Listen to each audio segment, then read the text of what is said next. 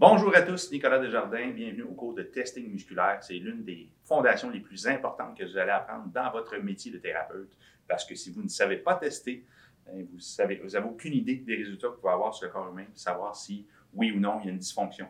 Donc, on sert du testing musculaire pour identifier euh, des dysfonctions euh, musculo-squelettiques et des problèmes parfois neurologiques aussi. ça peut être aussi euh, venant d'une compression nerveuse. Donc, j'ai invité avec moi aujourd'hui le docteur Vikas Dawan, qui est chiropraticien à Ottawa, à la clinique Apollo Physical Therapy Centre.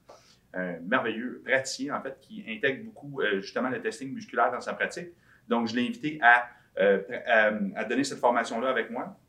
Il va être à titre de participant, mais dans la formation en anglais, ça va être lui qui va faire les tests sur moi. Donc, euh, pour les tests musculaires, ils permettent de tester la capacité du muscle ou d'un groupe musculaire à supporter le squelette, évidemment, parce que les muscles aussi ont une fonction posturale. Ils sont utilisés pour identifier des dysfonctions musculo-squelettiques et des problèmes neurologiques, comme j'ai dit plus tôt. Euh, ils sont faciles à faire et sans équipement nécessaire. Bon, une table, ça convient parfaitement. On peut même faire certains tests sur une chaise ou sur un tapis au sol. Euh, ils sont utiles pour évaluer les dysfonctions au niveau aussi de la posture, du réflexe de la marche, de la mobilité, de la flexibilité et même de la symétrie musculaire. Donc, on a euh, besoin quand même d'une petite standardisation, euh, une connaissance anatomique et physiologique.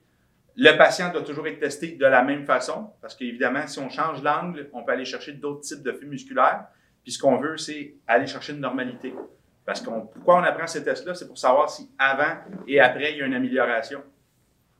Euh, la pratique amène à la précision et à l'automatisation des gestes. Donc, vraiment, ces tests-là, ça doit être acquis, reproductible, vous devez être capable de les faire constamment. Euh, la tête doit rester dans l'axe ainsi que les yeux. Euh, sinon, ça peut tronquer l'évaluation aussi musculaire. Euh, puis, touchez pas non plus. C'est un autre petit règle, c'est pas toucher le muscle qu'on teste parce qu'on veut éviter euh, d'écraser les tendons. Exemple, je teste le deltoïde antérieur, mais je mets la main sur le muscle, ça peut affecter les fuseaux neuromusculaires, donc envoyer une erreur au cerveau. Alors voilà. je peux vous montrer un exemple par rapport à ça, justement. Dans le cas ici, exemple du deltoïde antérieur, euh, je, mets le bras pratiquement pas en, 80, à 45 degrés, mais quasiment, parce qu'ici, on est plus en train de tester l'articulation gléno-humérale. Donc, je baisse un peu, on verrouille le coude, pousse fort vers le haut, très fort. Donc, qu'est-ce que je peux faire? C'est raccourcir la fibre musculaire. On fait un principe de sédation du muscle.